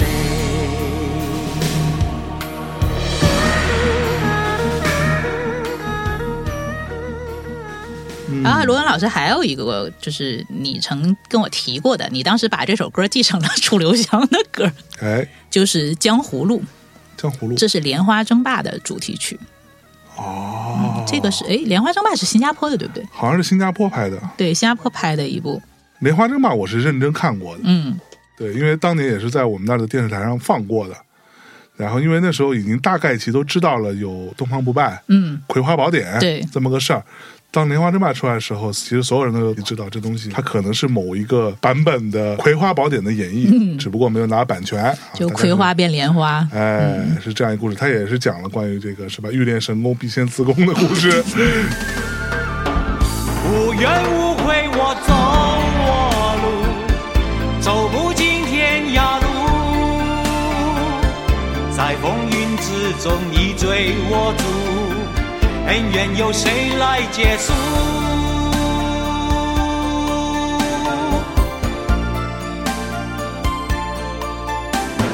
什么时候天地变成江湖？每一步风起云涌。什么时候流泪不如流血？每个人也只成英雄。什么是黑白分明？是是非非谁人会懂？怕什么刀光剑影？把风花雪月留在心中。无怨无悔，我走我路。走不尽天涯路。人在江湖却潇洒自如，因为我不在乎。无怨无悔，我走我路，走不尽天涯路。因为罗文有一点平翘舌不分，是是 他唱这首歌莫名有一种东北的 口音，无怨无悔我走。 过路，走我小不尽天涯路。他唱《戏说人生》的时候也有点平翘舌不分，然后我小嗯时候听，哎呀，好亲切呀，这怎么唱歌跟我似的 呢？我现在听到这首歌就想起，如果没记错的话，这个时代应该是我的高一，这个比较靠后了，对这个差不多应该是跟你看《倚天》是差不多差同不时多时期间了。，嗯大概是高一的时候。然后那个时候就已经出现了王涛这个逼， 王涛特别爱，这是王涛老师的 BGM，对他特别爱《莲花争霸》，哎，我反而没什么印象了，你知道为啥吗？嗯为啥呢？因为我妈不让我看电 视，这个时候在学习，哎呦呦，呃，所以就是我每天只能争取，比如我想看《倚天屠龙记》，嗯我就不能看《莲花争霸》你得有所割舍呗。对，嗯所以我记得这个主题曲，但是我已经不记得剧情是什么了。我也记不太清，反正大概其实就是那么个意思。对，嗯然后刚才你说的《笑红尘》也在这个剧集里出现了，就是作为片尾曲还是插曲。哦，那个时候感觉好像就是大家版权也还蛮混乱的，就是什么日本电影的歌，什么突然出现在那个什么里，哎然后什么醉拳的音乐出现在《倚天屠龙记》里面，好像也都合理的意都思，都很合理。青蛇的音乐出现在《倚天屠龙记》里面，啊你记得那个《倚天屠龙记》的它基本的那个配乐是个大拼盘儿，哦，是吗？我不知道是因为版权混乱还是当时，反正就是大家就是可以随便的乱搞，我去，对。萧红尘在里边也出现了。所以就是你能看到电影的配乐，可能随时就在电视剧里出现。哎，这个呃并没有任何不敬的意思啊。罗文老师在天之灵，对我只是小时候在听，尤其是他唱国语的时候，嗯，那你就有一个比较容易去更加理解他的发音啊、吐字啊嗯这个部分的情绪。所以我小时候一直会有一种感觉，说罗文老师性取向的问题，就他感觉非常的斯文，非常的温柔。对，你看罗文老师、费玉清老师，哎，就是你都觉得非常的斯文、儒雅，然后嗯对嗯声音非常的清脆，就很像以前戏曲里那种，就是类似像《霸王别姬》里张国荣的那么一个有点程蝶衣的那种 感觉。嗯，你看这些老派艺人哈、他很早都会去做秀嘛，秀场。秀场，他们都会有那种秀场的感觉，然后他们在秀场的很多的一些装扮，包括舞台的一些设计、服装的一些设计，包括台风怎么跟台下的人去沟通。拿谁做比较呢？就是你有看过《我跟春天有个约会》吗？我没看过，如果看过的可能很熟悉，里面有一个角色是白浪哥，就是那种有一点娘娘的，啊，对。然后他很喜欢唱的一首歌就是《转世转世亮晶晶》，啊，就是有一点点雌雄不分的那种感觉。然后是他罗文在八零年做演唱会的时候，就已经在穿高跟鞋了。啊哦，所以穿高跟鞋这件事情并不是哥哥的首创专属对，你看八零年的时候，他已经就羽毛啊、流苏啊、闪转呐、很 fashion 呐、很那个八摩零年登。就这样了，其实我觉得那个年代的更开放，比我们现在玩的花的多。是嗯香港是有这个传统的。你看香港很多艺人的演唱会，他的那种秀场感都是非常的重的。对，这个没有不好，是非常好的。对嗯所以他们会有很多很炫酷的、很实验性的、对很抓马的没，错甚至有一些你也不知道他们是在干啥的一些这种舞台设计以及装扮的这样一个东嗯西。这个东西是从可能七零到八零年代他们这种秀场风的时候就开始了。哎，所以那个时候你会觉得香港是很矛盾的，嗯，一方面你会觉得，比如罗文的唱腔，它有很多戏曲的成分，是它的咬字、铿锵的那哎种感觉，包括它有些歌儿也是那种非常小调的，你会觉得嗯有很多戏曲的元素。但是呢，它又同时接收了国外的一些秀场的比较华丽的嗯呃华丽的，包括那个时候很多歌手唱英文是唱的非常好的，是土又土的来，洋又洋的来。对，然后你就会觉得他们的那个秀是一个非常复杂的一个东西，但是嗯它又很好看。是，所以你看，罗文老师很早他就开始，你像八零年代，可能国外也是那种会有一些，对，比如说啊，David Bowie 啊 这些，我们有罗文呐、嗯，我没有罗文，我们有罗文老师啊，所以他那个时候就开始做这种很模糊性别的演出了。哎，厉害，这个可以去 B 站上找一找，有一些很模糊的片段，但是能看出来 人家当时玩的有多前卫。是，嗯然后 OK 刚才不是说到白浪哥嘛哎，其实白浪哥的原型是郑少秋，哦，是不是啊？对，不，我和春天有个约会，我是知道这个名儿的，嗯。肯定知道这个名儿嘛。但是这个东西到底是讲的是什么呢？他讲的其实是一个舞厅的故事，啊，那个时候歌厅。歌歌厅厅，然后女主角小蝶是一个立志成为大歌星的这样的一个小姑娘，嗯，然后她一路就有点像打怪升级一样，我在这个歌厅 里，我唱了什么样的歌，然后我有几个好姐嗯妹，每一个好姐妹的风格都跟她都是不一样的， OK，它一开始是一个舞台剧，嗯哦然后这个舞台剧当时是云集了香港非常多牛逼的创作人和歌手的， OK，嗯，对，所以里面的歌都非常的经典。然后舞台剧成功之后，他又做了电影，又做了电视剧，所以他在歌厅里边唱什么歌都合理，什么歌都是合理所以他的。放了很多这种大金曲在里面，对是这意思吧？你基本能够想到的那个年代的很多的大金曲，武侠的也有，比如说他可以在里面唱《两忘烟水里》，嗯然后他又可以唱《上海滩》，可以唱《沧海一声笑》，但是他也可以唱很多一些英文的一些啊嗯金曲，对。明白了，他的舞台剧版叫《丽花皇宫》。哦因为他在里面的歌厅就叫丽花皇宫啊对，但你们要看到那个年代香港就有这么一个很牛逼的阵容，然后这里面有谁呢？有黄沾哟，有沈殿霞，是有夏嗯韶声啊，杜丽莎，夏韶声是之前还被打错名字那个 对，嗯某综艺当 中，嗯嘲笑他真对的我真的嘲笑他，我还要嘲笑他的字体设计怎么可以那么难看？请把你们的美术设计上字幕的人开掉。来下一个，嗯然后里面还有我个人非常喜欢的叶丽仪老师，叶丽仪老师是谁呢？嗯上海滩。哦，呃，这里面还有一些，我觉得这些老歌手大家都可以去找一下他们的歌来嗯听，比如说刘雅丽，比如说叶振棠，啊叶振棠也是非常的知名的一位唱武侠片主题曲的《万里长城永不倒》。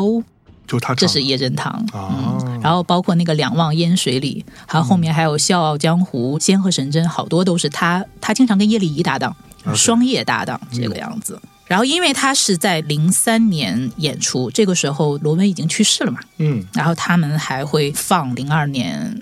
之前他演出的一些片段。就这个剧之前有演，但他在零三年是阵容比较全的一个版本，而且这个版本是出碟的。然后这个里面有在放罗文演出的一些片段。就是在这个零三版的舞台剧当中，嗯，有放罗文的一些片段。对， OK，向他去做一个致敬。嗯，然后罗文老师也有很多其他风格的一些歌，就大家可以去找来听。是，嗯，那是不是最后要到我们的珍妮老师了？对，珍妮老师其实有一首，就大家也不能说更熟悉，就是一样熟悉的，叫《鲁冰花》，哦，那是珍妮唱那的。是珍妮。天上的星星不说话，对，地上的娃花娃笑笑妈妈妈妈。 当青春是夏日记，不死就要变成白发，不变的只有那首歌，在心中来回的唱。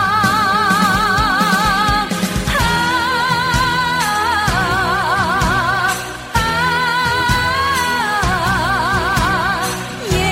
夜想起妈妈的话，闪闪的泪光如冰花，天上的星星不说话，地上的娃娃想妈妈，天上的眼睛眨呀眨，妈妈的心呀如冰花，家乡的茶园开满花。妈妈的心肝在天涯，夜夜想起妈妈的话，闪闪的泪光如冰花。啊，是珍妮唱的。春晚嘛，哎，九零年还是九一年的春晚？哦是哦珍妮上的那个，她是香港人还是台湾人？她是在台湾长大的，她是先在台湾加入了演艺圈，后来、嗯我不知道这样说准不准确吧，可能是应该认识了后来的老公，啊然嗯后当时因为她也有在台湾发展，有一些比如说跟人家有争斗啊，嗯跟人家有一些这种利益上的一些纠葛。她后来就跑去了香港，然后没嗯想到香港和她老公非常旺她，所以她到香港就爆红。啊，真的那个年代的，跟什么徐小凤啊、邓丽君啊、凤飞飞啊，这是同一个级别的。对我小时候看到她的照片，都已经是很老牌的巨星了，嗯觉得哇，这个照片就是长得太美了，就像个洋娃娃一样的漂亮。精她是致混血儿，嗯，她应该是奶奶还是一某一代的一个长辈是奥地利的，她有奥地利血统嗯嗯啊，所以她有点混血。她有点混血儿。嗯，你是不是一看照片就觉得这大姐不好惹？对对对对就对是对，就是她性格就是很直爽，然后是很直言直语的这一种。包括因为她一直也是这种天后的大姐大级别的这么一个嗯角色，所以就是包括她跟老公的关系也是那种，就是哎说一不二。哇，我在这里其实除了想说八卦珍妮，我其实想先八卦一下她老公，哎，呃，因为我刚才我们前面讲那个就是邵氏，包括我们讲那个前一版电影的射雕，我们也说到，就是她嗯老公是傅生嘛，对，傅生其实去世的很早，八三年，就我们就讲的去世八了三年射雕的时候，他就已经去世了。嗯，刚才我们不是说到珍妮在台湾发展嘛？她当时是跟谁在做这种，也不是说争斗吧？她跟凤飞飞，嗯哦帽子歌后凤飞飞，凤飞飞哪首歌呢？掌声响起来，啊，对，掉下来，经过多少失败，经过多少等待，告诉自己要忍耐。掌声响起来，我心更明白，你的爱。将与我同在。掌声响起来，我心更明白，歌声交换你我的爱。掌声响。我其实现在觉得，就很多所谓的两个巨星的争斗啊，嗯包括两边粉丝的一些争端呐、很多的时候都是有背后的利益关系在操纵的。对，他当时其实是因为在一个电影。老板说：“哎，我要那个主题歌，要找一个巨星来唱。嗯然后我找谁呢？哎，我觉得凤飞飞也不错，嗯哎，我觉得珍妮也不错。哎，我在定下来之前，就先把这个消息放出去了。我们现在这叫什么？先贷款。 我这个剧现在就是要找王一博来拍了，哎后续可能其实我没找，但是我先期的这个舆论我是已经造起来了、啊，对，就很牛逼吧，我蹭到了。是，然后当时蹭到了，然后当时因为这个事情，就是有一些媒体记者呀，也就在说说，哎呀，什么双后声唱电影的主题曲，然后怎么怎么样，什么还大打出手什么之类的，真大打出手就。是他们很会挑事情的。是什么电影这么牛逼？嗯，是邓光荣和林青霞演的一部，其实并不是特别出名，叫《枫叶情》，啊我其实没看过。但是你看，当时营销就很会造势嘛，嗯这两个都是大歌后，对就是有点那英和王菲都要唱，对，他俩俩打真起来了，打起来了，薅头发了都已对 经。后来呢，导演是录了两个版本，电影里放凤飞飞的，原声碟的时候放珍妮的，所以他俩都还录了，录了。会玩儿， 珍妮因为这件事情就还蛮不爽吧，对后来再因为一些其他的七七八八的事情，她就离开了台湾，去香港发展了。嗯就那会儿你大概你都会看，你看老王也去过台湾，对，珍妮就是哎，我这台湾不爱待了，我就跑到香港去发展了。然后说《浮生》呢，我觉得这里我们推送的时候可以放一张那个我找到的一个照片，哎呦，真的就很帅，是有点帅，妈哎呀，，我觉得这张照片有没有一点像龙泽秀明加刘德华？搂的哇，对有点有点有点，然后包括王晶跟他关系很好，他去世的那天晚上，后来到医院的时候，王晶是在场的。哦然后他说：“我其实觉得他如果还活着的话，嗯后续可能整个武侠片的格局都会不太一样。是如果说他的戏路像谁呢？我觉得他的戏路像刘德华加周星驰，啊， 评价这么高。我因为他当时在那个电影里就是有点喜剧，但是又能演一些很帅的角色，叫功夫小子的那样的一个戏嗯路。对，所以说他如果还活着的话，后续可能很多明星的格局就会不太一样不。太一样然后他当时有一个八卦是说，去世前接了一部戏叫做《上海滩十三太保》。哎，哎你看那个时候很爱搞十三太保，这个跟那个十三太保不是一个东西，不是一个 啊，因为他去世了嘛。嗯然后张彻就找了一个新人，这个新人是谁呢？刘德华，哦， 真的是刘德华。是嗯不是啊？嗯，然后刘德华自己曾经就开玩笑嘛，他说我暗恋珍 妮，啊，真 的我觉得那个时候应该没有什么人不暗恋他吧。是，然后刚才我们不也说嘛，你看说《射雕》嘛，那傅生也演过郭靖嘛，对演的是七七版的嘛，他演郭靖是不是有点过于帅了？就是对，可能跟 真的就跟那个张智霖一样，就是有点过于帅过气于。帅气，嗯，他们俩是七四年认识的，而且是因为狄龙和姜大卫去台湾拍戏，嗯，后来狄龙夫妇把他介绍给了傅生。珍妮介绍给了傅生，对，然后当时因为就是傅生家里是很有钱的，富二代，对富二代，嗯，但是珍妮的家庭还蛮普通的，所以福成家里其实不太同意。有点看不上，嗯，但后来是因为张彻很喜欢这一对儿，嗯，就是张彻就力称爱徒跟这个女人谈恋爱，后来他们俩就在一起了。是然后在这中间有一个八卦，刚才我们不是说他演郭靖嘛，嗯然后这里田妞，哦，哎，万梓良老婆对不对？台湾的当年也是一代天后对。田妞老师，然后当时他演黄蓉嘛，就跟傅成传了一点绯闻出来，嗯，珍妮一听，我靠，这还抢老公，想什么 呢？然后当时她在拍《射雕》的时候，珍妮就去坐镇片场，嗯，最后就把这个绯闻消弭于无形了。哎呦喂，也可能是我猜哈，跟这个可能有一点关系。她就觉得我要把我的老公拴得紧一点。她七六年应该是拍完《射雕》，她就跟着去了香港发展，嗯，然后就没有想到成为了后面天后级的这么一个。其实她当时在台湾已经地位非常非常高了，你想跟凤飞飞齐名的，对，当然，嗯，但是到了香港之后，包括他后面有跟黄沾和顾嘉辉合作，嗯，后面就是已经成为殿堂级的这样的歌手。对，嗯，哎，所以珍妮她老人家现在还身体硬朗，还蛮好的，然后他闺女也蛮大了。哦，哦，八卦一下，这个闺女算是复生的，都不能说是一父子，嗯据说是他们两个在美国动了精子，啊，然后他后续因为就是我这辈子我只爱这一个人，我只爱我老公，嗯，然后他是用动的精子又生了这个孩子，或他应该是一哎一四年还在做一些巡演，然后现在就不太出来了，就不太出来了嗯，因为年纪大了。嗯然后八三年对他来说其实是蛮特别的一年，就一边他因为铁血丹心变成了那种对爆红的天后级的人物，但是因为老公去世了嘛，嗯，就她就所以她老公怎么去世的？开保时捷跑车跟人家飙车，然后想起了张雨生老师。 图啥？哎呀，哎，这年轻人嘛，年少轻狂嘛，是对。然后这里其实我想推一首歌是，嗯，除了《铁血丹心》之后，他有一首歌叫《春梦了无痕》，嗯然后这首歌是唱给，其实他蛮多歌都算是在缅怀复生的，是然后这首歌就非常的好听，就大家可以听一下他的那种天后怎么去诠释他这一辈子只爱这样的一个人的伤痛和怀念。光渐去远，情飘远，再不重遇。回首路更远，凄清送心乱。犹似春梦暖暖。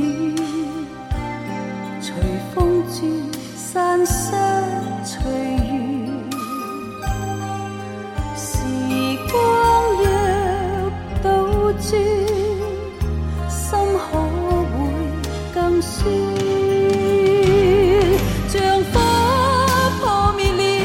途中影极微妙。一生似玩笑，情虽多，梦太少。如星光陨落了，如花飞未能了，如光阴散尽了，情匆匆却未了。人冷冷，心已焦，不再烧。烟梦渺渺。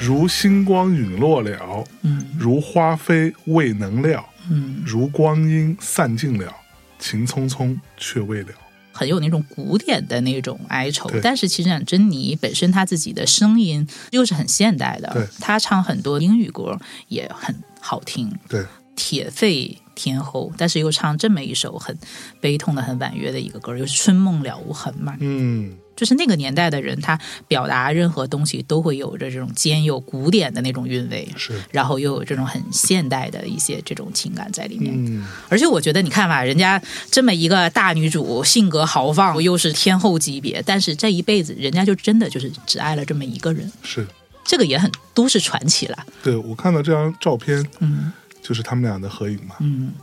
这个照片我们也会在那个微信推送的，自己去看啊。嗯大内密谈谈话的谈四个汉字的微信公众号，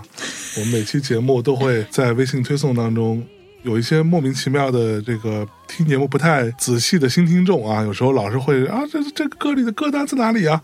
节目推送里边都有啊，嗯包括我们的节目简介里都有歌单。节目里提到的什么照片啊，一些什么片段呐、去微信推送里面看好不好？嗯，因为我们后面还有一个想讲的，就刚才我们提到的辉煌嘛，哎，顾家辉和黄沾，辉煌是开过蛮多次的演唱会的。对，你知道，就是像这种创作人以创作人为主题开演唱会这件事情，嗯其实蛮少见的嘛。是，我觉得就是这两位是绝对当得起这样的一个殊荣的。嗯，我很后悔，就他们其实之前在广州开过，哦，哦，但那个时候应该我还没有去广州。嗯嗯，广州其实之前蛮多香港艺人会去开很不错的演唱会，但我都没赶上，就很郁闷。九八年和九九年他都参加过辉煌的演唱会去。啊，珍妮老师我，觉得黄沾和顾嘉辉是还是值得要重重的去提一笔的没错，但是我觉得呢，今天我们就讲不完了，哎而时且间差他不多了跟众多其他的一些，不管是金庸啊、古龙，很多一些影视的一些作品，包括后面有很多电影的作品是分不开的。嗯所以我觉得我们今天讲完了罗文和珍妮两位老师，我们就可以先休息一下，告一段 落。告一段落，且听下回分解。哎，我们下一趴要聊什么？我们下一趴要聊的是神雕。 《神雕侠侣》 《神雕》《天龙》《鹿鼎嗯记》《笑傲江湖》《书剑恩仇录》以及啊其 他谁是其他？大家不高兴，谁是其他？谁说我们是其他？好嘞，那我们下期节目再见。那最后给大家放首什么歌呢？世间始终你好，八三版《射雕》第三季《华山论剑》的主题曲，嗯跟大家说再见，拜拜。拜拜。吼哈。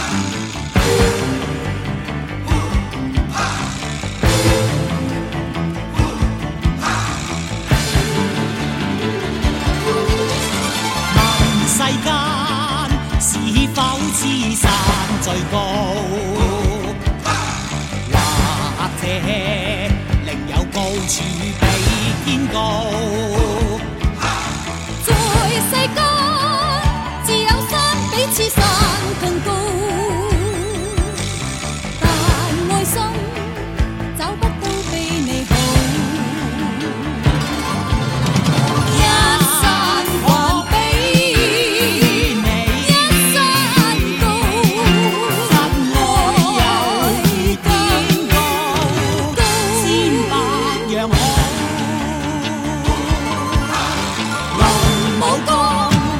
十世中不知邊個高。或者主照同途依路，但我知論愛心找不到更好。